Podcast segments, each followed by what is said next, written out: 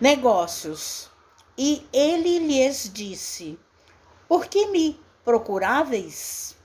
Não sabeis que me convém tratar dos negócios de meu pai?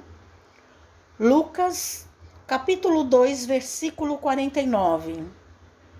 O homem do mundo está sempre preocupado pelos negócios referentes aos seus interesses efêmeros.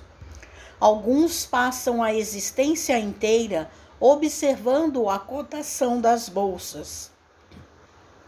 Absorvem-se outros no estudo dos mercados.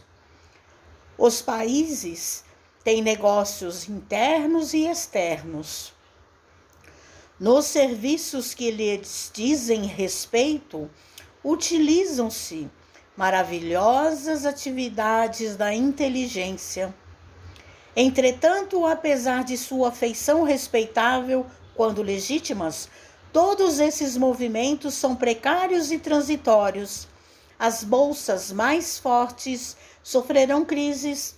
O comércio do mundo é versátil e, por vezes, ingrato. São muitos raros os homens que se consagram aos seus interesses eternos.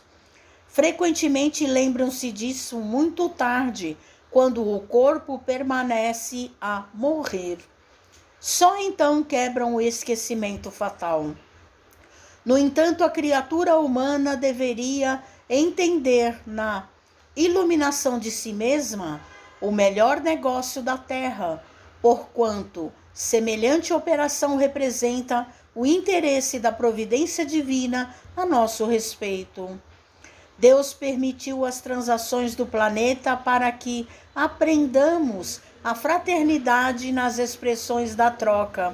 Deixou que se preocupassem os negócios terrenos de modo a ensinar-nos, por meio deles, qual o maior de todos.